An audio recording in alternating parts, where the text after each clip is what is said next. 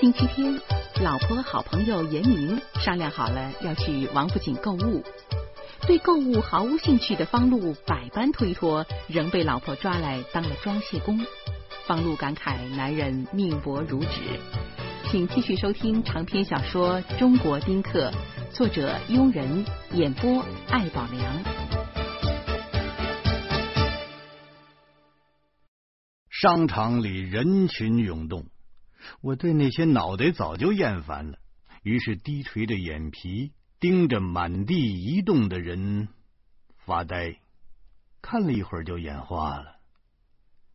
奇怪呀，是个人就会满世界转悠，占用空间，占用资源，占用粮食，占用一切原本缺乏的东西。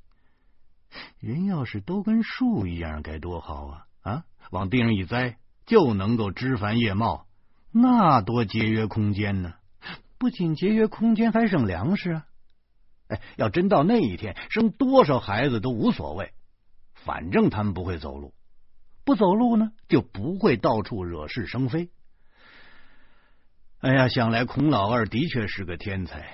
他说：“为女子与小人难养。”真理呀！《论语》里所说的小人，那指的就是孩子啊！可见孔老二对孩子也是异常的厌烦，否则他说不出这种话。哎呦，没办法，女人我这辈子是躲不过去了，所以坚决不能再要孩子了。男人要是把难养活的产业都揽在怀里。啊，不夭折那就怪了。想到这儿，我忽然又想通了一个道理：怪不得男人的寿命比女人短呢。估计他们都是叫女人跟孩子给累死的。男人哭也。正在我胡思乱想的时候，一双丑陋的大脚在我的面前停下了。还示威似的，使劲在地上跺了跺。我抬起头，施谦梗着脖子站在对面，一脸荣辱与共的样子。我指了指身边的座位，施谦一声不吭的坐下了。随后他又站起来，不满的指着垃圾桶道：“哎呀，你也不嫌味道啊！”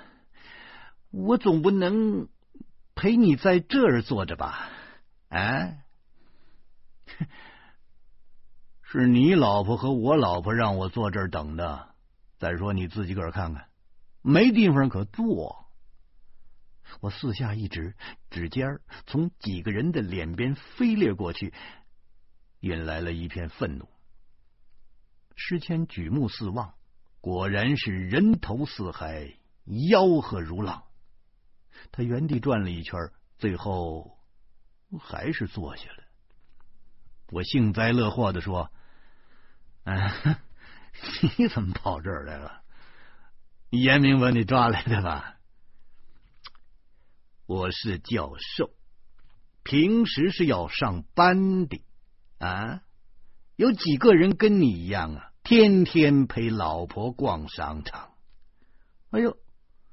我我怎么了？话，你是个高级的无业游民，一天到晚的陪老婆逛商场都没有事的。我们不行，我们要是多逛几回，那就要下岗了。你懂不懂？徐谦说话的时候是满脸的瞧不起。我说：“那您？”那您现在不会是来这儿研究人种学的吧？您睁开眼睛看看，啊，全是人种。我冷笑一声，心说：跟我斗嘴，你差远了。俗啊，真俗啊！你这样的人都能当作家，可见现在的读者都是什么水平了啊？石谦跟教育学生似的，满脑门子的痛心疾首。我笑着说：“您这是夸我呢，还是骂我呢？”我说：“你俗啊，这叫夸奖吗？”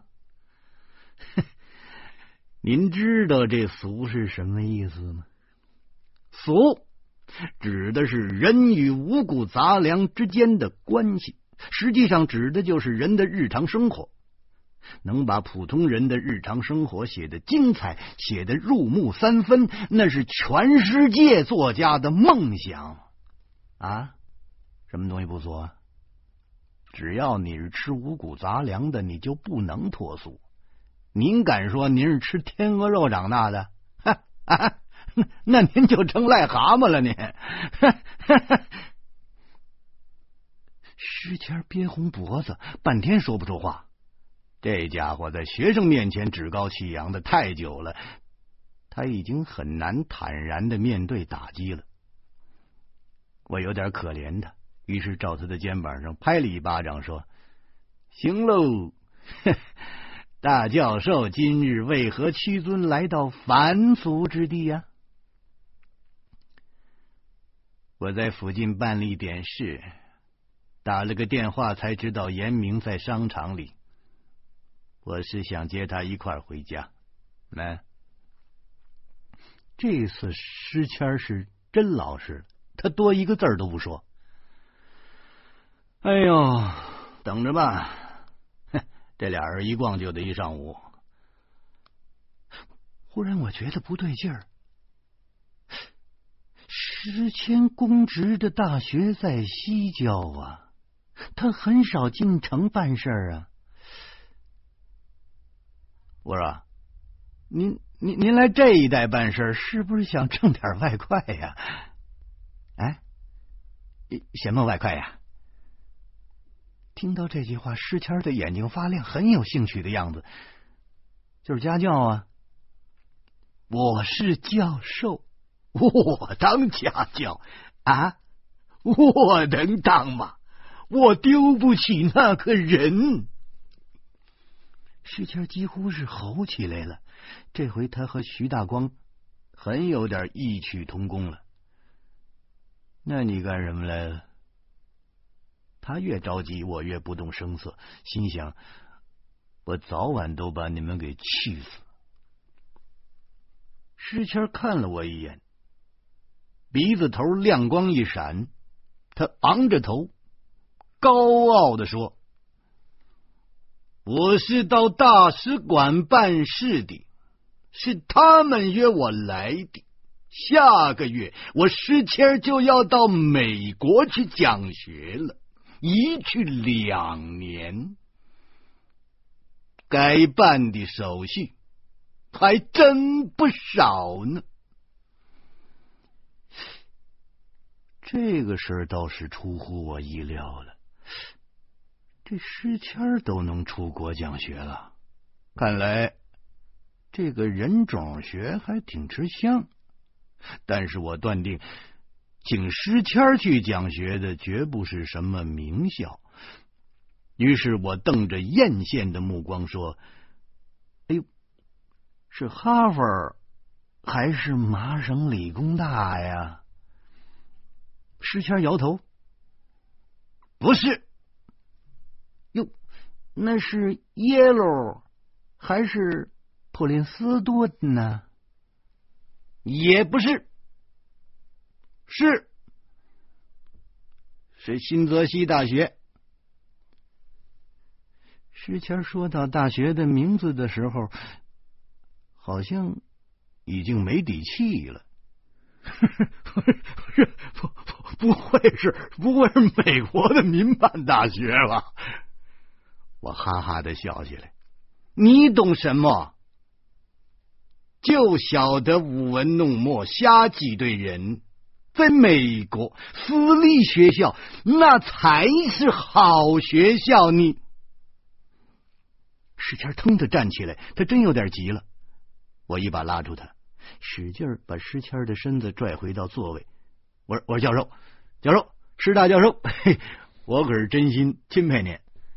只要能把美国人的钱骗到手，能糟蹋糟蹋美国人，哎，我都欣赏。”我跟你讲，我可不是削尖了脑袋非要去美国不可的，我可不是徐大光那样的洋奴，我我他妈的都当了四年副教授了，我这个“副”字一直消不掉啊，不就是因为我没有外国的文凭吗？妈的！狗眼看人低，不出去一趟，他们丫的是不会评我郑教授的。这回行了，我给美国人讲课啊！我看这帮兔崽子服不服我？石谦异常的恼火，他一口一个脏字早把自己的身份都给忘了。哦，不是吗？这这一去两年，这么说严明也得去了。我心里一阵狂喜。诗谦要是把严明带走了，老婆就少了个逛商场的伙伴儿。如此一来，或许我还能轻松一点儿。诗谦这时候忽然一拍大腿，兴奋地叫道：“我今天找他就是为了谈这件事。”你说，我们要是借这个机会在美国生一个孩子，那得有多好啊！啊，那生下来就是美国人呐！没错，哼，长大了那就能参加美国竞选，没准啊，您还能成美国总统他爹呢。嘿嘿，那是有点过分了。咱华人一时半晌的还当不了美国总统。呸！真以为您是海外华人了？听到这儿，我有点怒了。当初这个小子当丁克的决心，那比我坚决多了。他连着给我讲了三天的课，他喝了我半斤碧螺春。最后逼着我下决心，一定要盯着亲戚、朋友和所有相干不相干人的枪林弹雨，坚决不要孩子。他要我们两口追随施教授夫妇一起去当丁克。现在倒好了啊，他想生个美国孩子了。这家伙是我们四个人最先叛变的。我说：“石教授，这头三年您还说不要孩子呢？您不是说要孩子是低级趣味吗？是无德无能者证明自己存在的最廉价的手段吗？这墨迹未干，声音犹在，您怎么就叛变了？”说完了，我扭过脸，不愿意再搭理他。施教授半天没动静，忽然转到我的一侧，关切的问：“啊，你真的不想要孩子了？”“废话，我还不是听了你的歪理邪说呀！”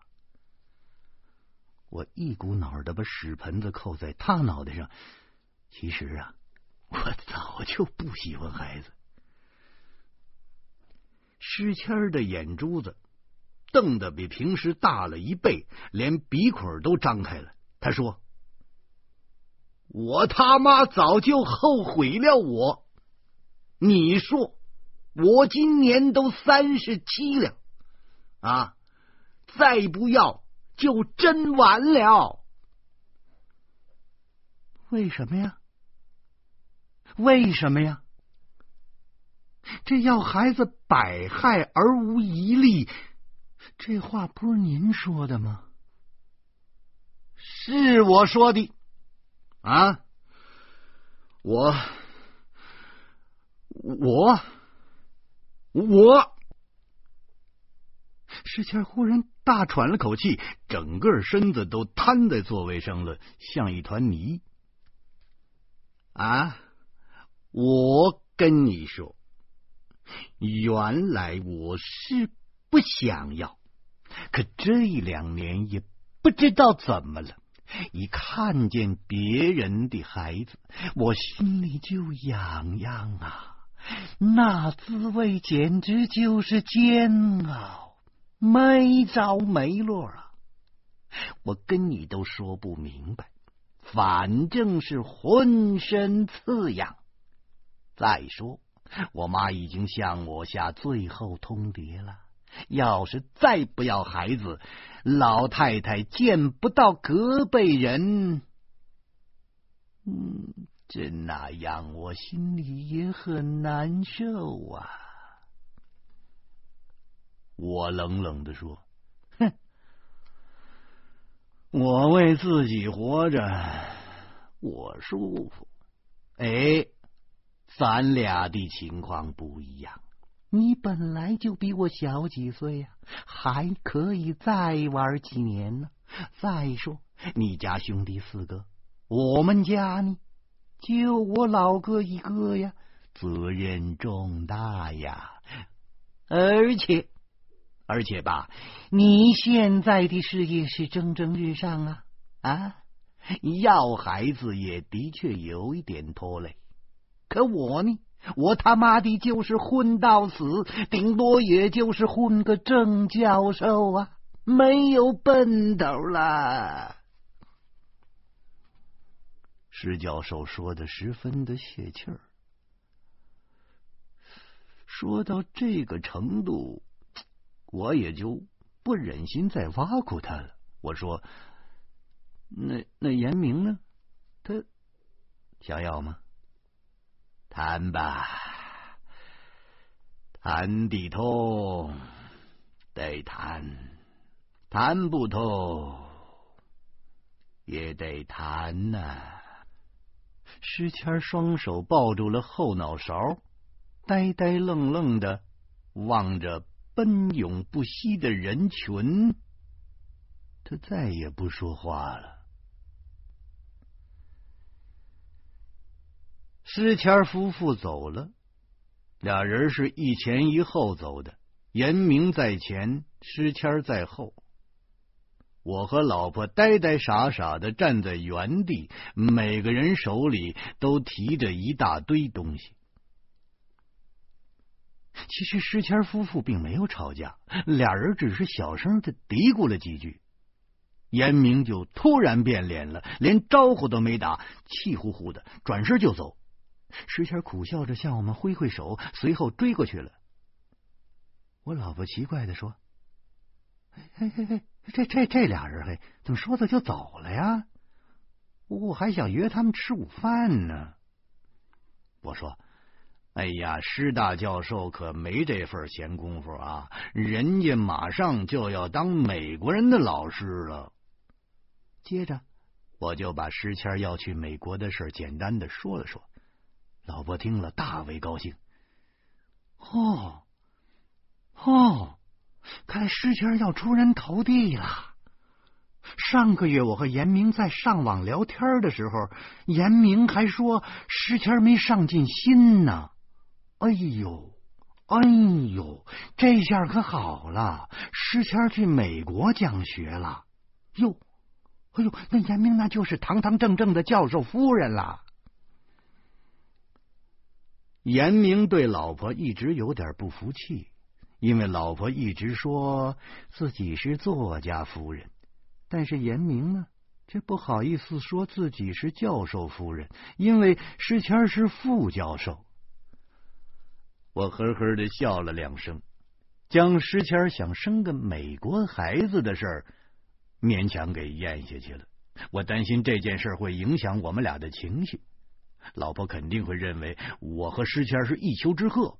他早就说过，做不成丁克的原因主要是男人临阵退缩，一到岁数他们就想当爸爸，所以男人是最没有原则的动物。哎，诗谦儿这个不争气的东西，又让我老婆的闲言碎语得逞了。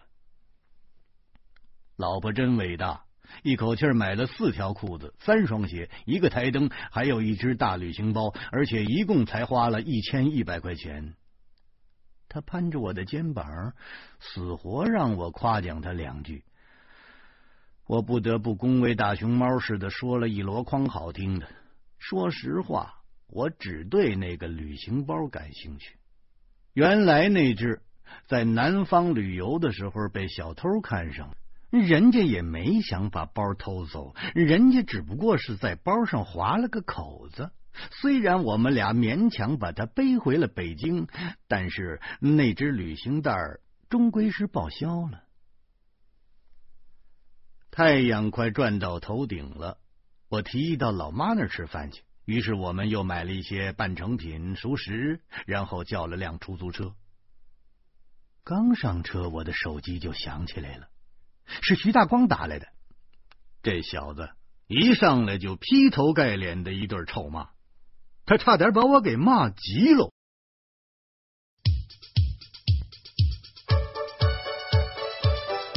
老妈用十年的时间，一口气带大了方家三个孙子孙女儿，如今是满脸皱纹，满头白发。方路很是心疼老妈，老妈不仅不领情，反而对方路不要孩子十分的不满。方路感到既糊涂又郁闷。欢迎您明天同一时间继续收听长篇小说《中国金色》。